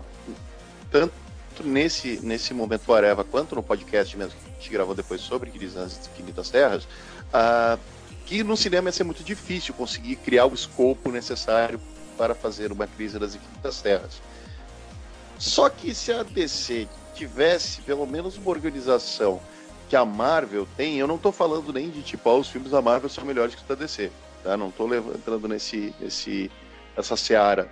Mas eu estou falando que, tipo, a Marvel tem um esquema de, de, de como é que eu vou dizer, um planejamento de mercado muito específico, que assim, ela cria os filmes, alguns filmes dão menos bilheteria, como é o caso de, por exemplo, Thor, Sobril, só que o filme anterior e o filme posterior dão muito dinheiro, então eles cobram a, bilheteria mais baixa que o Thor deu. E nenhum filme da, da Marvel até então não se pagou, então nenhum entrou no prejuízo. Né? Ah, alguns dão muito dinheiro, alguns dão menos dinheiro, mas a Marvel não para de fazer o filme do Thor só porque o segundo filme do Thor deu menos dinheiro do que eles esperavam receber. Eles fazem de Sim. novo, tentam fazer melhor. Então isso permitiu que a Marvel criasse, esse, lógico, isso também com sorte né, e, e, com competência, esse plano de negócios em que elas lançaram todos os filmes que eles precisavam lançar dentro da saga que eles queriam e foram construindo essa saga aos poucos, sim, com muitas coisas que foram criadas na hora, tem muitas muitos uh, incongruências cronológicas dentro dessa saga, mas funcionou. Se a DC tivesse esse mesmo plano e não funcionasse do tipo, nossa, esse filme da, sei lá, da Liga da Justiça, ou do, da Liga da Justiça, deu 200 milhões menos do que a gente esperava. Cancela tudo, sabe? Se eles não tivessem esse tipo de atitude, talvez a gente tivesse uma crise nas equipes das terras sendo construída dentro da DC no, no, nesse mesmo espaço de 10 anos que a, que a Marvel construiu a, crise, a Guerra Infinita, né? E. Mas não, não, a Warner não funciona desse jeito. Então, sim, pra gente e pra Warner só ia funcionar mesmo uma crise nas infinitas terras na TV, que é o único lugar onde eles tiveram a paciência de construir esse bagulho. Né? Infelizmente, ficou bem a boca mesmo. É, né? Mas é isso, cara. Assim, a, a, a, gente, se a gente for fazer um podcast sobre a ave de, a ave de rapina, é, eu vou comentar isso, mas já tô dando um spoiler do meu comentário. Porque o, o Arlequina Verso funciona melhor do que o universo compartilhado básico da DC, né? Então, tipo, é planejamento, né? É organização. É, se não tiver como, não, não vai. Mas daria para fazer uma crise nos cinemas? Eu acho que daria, mas não da mesma forma que a crise é nos quadrinhos, né? Acho que dá para fazer umas adaptações. Mas a gente tem, a gente tem um, a gente se vira com o que tem, né? O que a gente teve foi a série do, do do, do, da CW, né? E foi isso. A gente, quem não ouviu, vai lá que a gente tem um podcast lá que a gente gravou. Que foi, se não me engano, o último que saiu. Ou, ou antes, ou dois atrás, enfim, foi, foi recente. Sobre esse, essa, esse crossover, né? Da crise infinita das terras da CW. A gente comenta sobre essa questão do, do desse, de querer fazer muito e às vezes não, não funciona direito porque as estruturas não são para isso, né? São meia bocas. Mas é fazer o quê, né? E é engraçado como a crise nunca foi muito bem aproveitada, né, na, em outras mídias do DC. Por exemplo, a, a, o desenho da Liga, mano, que desenho sensacional do Bruce Timm, nunca, tipo, lógico que ele foi cancelado prematuramente, só que, porra, dava muito pra ter feito uma crise no desenho da Liga e ia ficar maneiríssimo. É, ela só arranhou é, a crise, como teve um episódio que o, o vilão lá que viajar no tempo começa a mudar o passado e as coisas começam a alterar, né? É, e aí tem uma hora até inclusive que em vez do John, John Stewart, quem se torna o Lanterna rapidamente é o Hal Jordan, que na série não era o Lanterna. Então tipo, é meio que a arranhação de que tava tendo uma crise no tempo, né? Mas não é a mesma coisa. E tem um desenho animado lançado para DVD que é, é a crise do, das duas terras, né? Que era só sobre a Terra 2 e a Terra 1 e há meio que uma pequena crise ali. Mas realmente eles nunca exploraram, nunca resolveram fazer de vez tudo, né? que é uma pena. Eu sempre achei que a crise seria feita em animação. Acho que daria para fazer uma animação daquilo, né? Mas infelizmente não rolou. É, realmente. E, e não só a crise, né? A crise né, nas, nas Infinitas Terras, tem o. Falhou agora o que, que eu ia dizer de, de outra, outros, outras sagas que poderiam ser aproveitadas. Ah, ah. porra, Kingdom Come poderia ter sido aproveitado na, na animação. Tá aí, uma, Tá aí, eu nunca entendi porque também Kingdom Come nunca foi feita animação. Não sei se é porque a história, eu acho que eles vai ficar muito densa, muito complexa e eles querem fazer animações sempre mais curtas, né? A animação ela não tem ah, duas horas. Fizeram de Cavaleiro das Trevas, cara. É, mas Cavaleiro das Trevas, ela, digamos, ela é bem mais simples em termos de, de escopo do que uma Kingdom Come uma crise, né? É, teria que fazer ela cortar muita coisa. Mas assim, ah, eles fizeram. Mas eles, assim, eu falo isso, mas ao mesmo tempo eu, eu tenho que falar que eles fizeram o do, do Superman All Star, né? É, que o Superman, eram 12 edições e eles conseguiram suprimir para uma animação de uma hora e alguma coisa. Fica bem, bem menos interessante do que a, a, o quadrinho fica, porque Superman All Star é simplesmente talvez o melhor quadrinho do Superman. Só que uh, fizeram, mano. Né? Porque aí fazem essas porra dessas animação bosta de tipo Batman e o Bad Blood, que é horroroso. Faz uma porra de uma animação boa da, da, da crise ou do. Ou do Kingdom Come, cacete. Mas assim, no, no meu, no meu sonho nerd. Uh, seria a, a a Crise não seria um, um filminho especial. Seria lá na animação do Bruce Timm, uma temporada inteira só de Crise das Infinitas Terras. Ah, sim, sim. É, verdade. Teria como fazer assim. Mas então, falando sobre. Mas falando aí de, de, de super-heróis e, e, e, filmes e animações. Vamos falar aí das notícias dos quadrinhos do cinema, da cultura pop aí recente. O podcast, o Marcelo. Hã? Faltou um podcast, 324. O 324 tem comentário? Tem.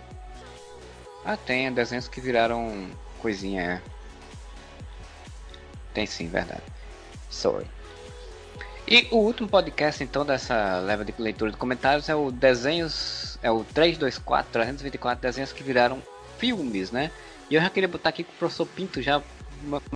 Por que o Marcelo vê esses filmes infantis merda se ele não tem filhos? o Júlio colocou. Ótima pergunta, né? E só fez rir, né? É, só para responder, professor Finto, eu vejo que. Ah, no próprio podcast falei, eu vejo porque muitas vezes eu tô sem vontade nenhuma de estar no computador, tô cansado de ficar no computador, no celular, alguma coisa, aí eu simplesmente deito no sofá da sala, ligo a TV, tá passando filme merda infantil na sessão da tarde e eu assisto. Equipamento às vezes só quer groselha para poder não pensar em nada, né? Então eu boto lá e assisto, e é isso. Não tenho filhos, mas às vezes assisto uma bobagem assim. Provavelmente se eu tivesse filho eu não assistiria nunca porque eu ia ficar cansado de assistir. não ia mais aguentar falar de, de Peppa Pig, né? É, pois é, não ia aguentar mais ver filme, filme, filme do Alves e Esquilos. Agradeço que não saiu um live action da Peppa Pig ainda. É, Dora Aventureira já saiu, né? Daqui a pouco sai. Não, mas dizem que o da Dora é bem bom, tá? Diz que é um filme infanto-juvenil bem divertido, assim, não assisti, mas vi bastante elogio, bastantes elogios sobre Dora Aventureira, o filme. Então, daqui a pouco eles fazem um da Peppa Pig com a Peppa Pig de CG e seres e pessoas live action, né? Atuando com ela. E ela falando, eu gosto disso, é muito adulto. É, pois é. Só para ler também agora, para fechar aqui o professor Pinto também, ele falou: o filme de Scooby-Doo lançou a tradição de fazer CG que nem é realista e nem parece com desenho. Vib, é, Vide, Vid, Garfield e Alvin os Esquilos. Pois é, a gente até comentou alguma coisa disso no podcast que o, o esse CG que, que não é nada no final das contas é uma, é uma merda, né? Porque tipo, você nem agrada o, o público que já conhecia a animação, o desenho e queria ver aquilo e, tipo, nem chega pra uma coisa interessante pro público novo, né? Fica no meio termo, meio merda. Não, cara, eu tava, eu tava falando, depois que a gente gravou sobre isso, eu fiquei pensando sobre o filme de Scooby-Doo.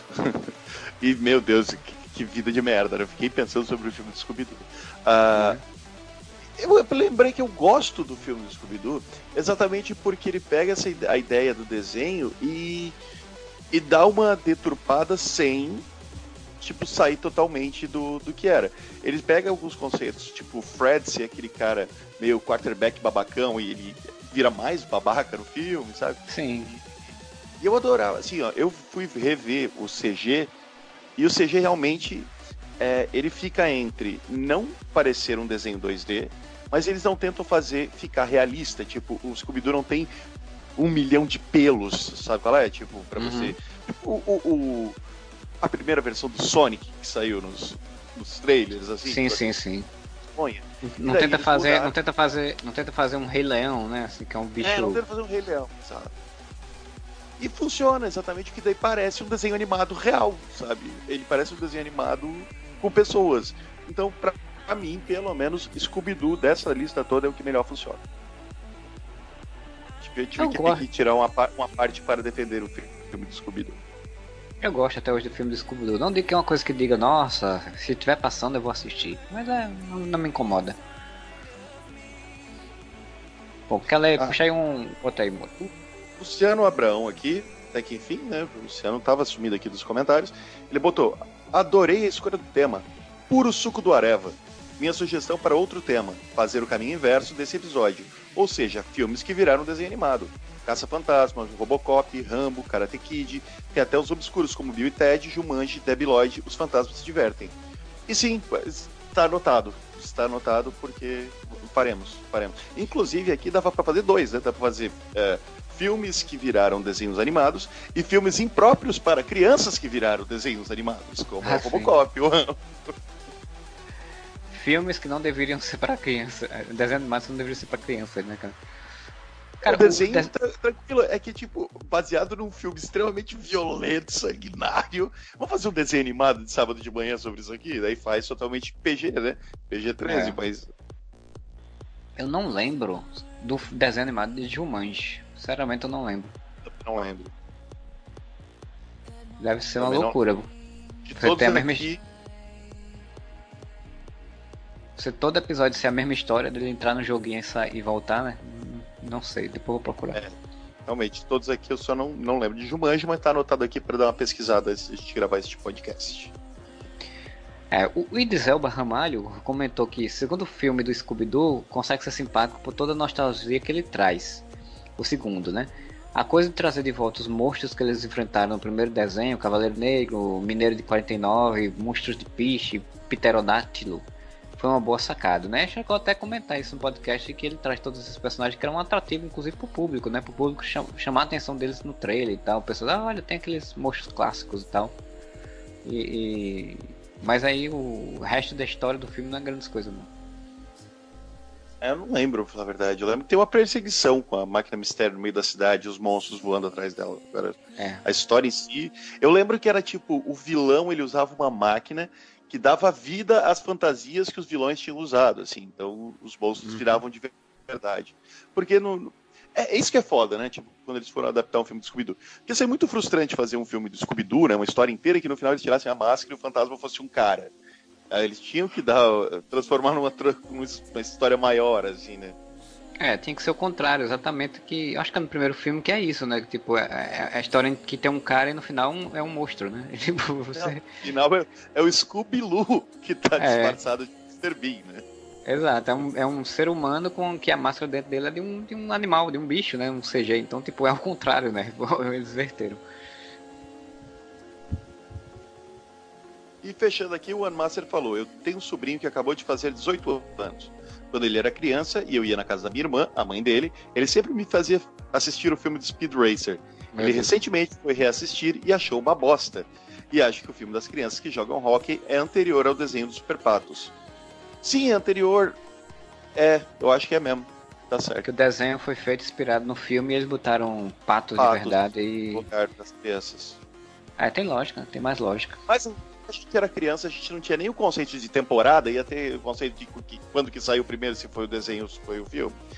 Aqui na mente, na mente infantil do Thiago Moura, que também tem paladar infantil, é, não tem muita essa diferenciação de tempo. Mas se o One Master tá falando, acreditamos. É verdade, é verdade. E é isso. Tem mais alguma coisa para comentar, Moro? Ou podemos ir para os finalmente? Eu acho que, é que vamos para os finalmente, então. E é isso, gente. Então a gente vai chegando ao final desse podcast, nessa né? momento Areva aí, de leituras e tal, e comentários sobre cultura pop. É... Queria perguntar a você, Moura, então, quem quiser acompanhar o Areva aí, como é que faz? Ah, e você entra nas nossas redes sociais. E nós temos Facebook, sim, ainda temos Facebook, que é o Areva com dois As, só procurar lá. Você pode botar seguir a gente no Twitter também, que a gente também tem Twitter, que também é o o Areva com dois As, ou no Instagram. O Instagram é o Areva com dois As. Tem atualizações muito frequentes, você vai saber muito da cultura pop, vai saber o que, que a gente está postando no site, né? Porque uh, tem muita coisa que não sai nas redes sociais, mas a gente avisa lá, ó, lá no site tem uma matériazinha legal para você ler, tem um review legal para você ler, tem uma informação bacana para você receber. Então siga a gente nas redes sociais. É, já que a gente falou de filme, falou de série, vai lá no nosso site, no areva.com, e vai ver lá a matéria que o Moro escreveu sobre o Thor Boy, né? A série do Ragnarok lá do, do Netflix, em que ele coloca lá que é o Smallville do Thor. E, e, e, tem lá toda uma resenha, lá todo um comentário sobre a série. Né? Você, se, se você assistiu a série do Ragnarok, vai lá ver. E toda semana aí tá saindo, desde que a gente voltou agora, tá saindo uns reviews de quadrinhos, reviews aí de filmes. E matérias principalmente sobre lançamentos de, de coisas nacionais, quadrinhos, literatura e tal. Então vai lá no nosso areva.com e vai na postagem desse, desse momento Areva e deixa seu comentário sobre esses filmes aí, sobre essas séries que a gente comentou, quais são as suas expectativas, o que é que você está esperando, né? Se você curtiu o Areva, se você curte nosso podcast, curte nosso site, vai lá no catarse.me barra podcastareva e faz seu apoio lá no nosso financiamento coletivo, na nossa assinatura, assim como o Bruno Felipe Costa e o Josué Gentil da Cunha, que são nossos padrinhos campeão, campeões, campeões, campeões, campeões é, fizeram e a Alina Aparecida Matias, que é nossa madrinha defensora, também fez, que nos ajuda a manter nosso feed, nosso, manter nossa hospedagem, nosso domínio, todo o nosso site e a gente se mantém, se mantém aí existindo na podosfera e na internet. A gente volta semana que vem com mais um podcast e whatever!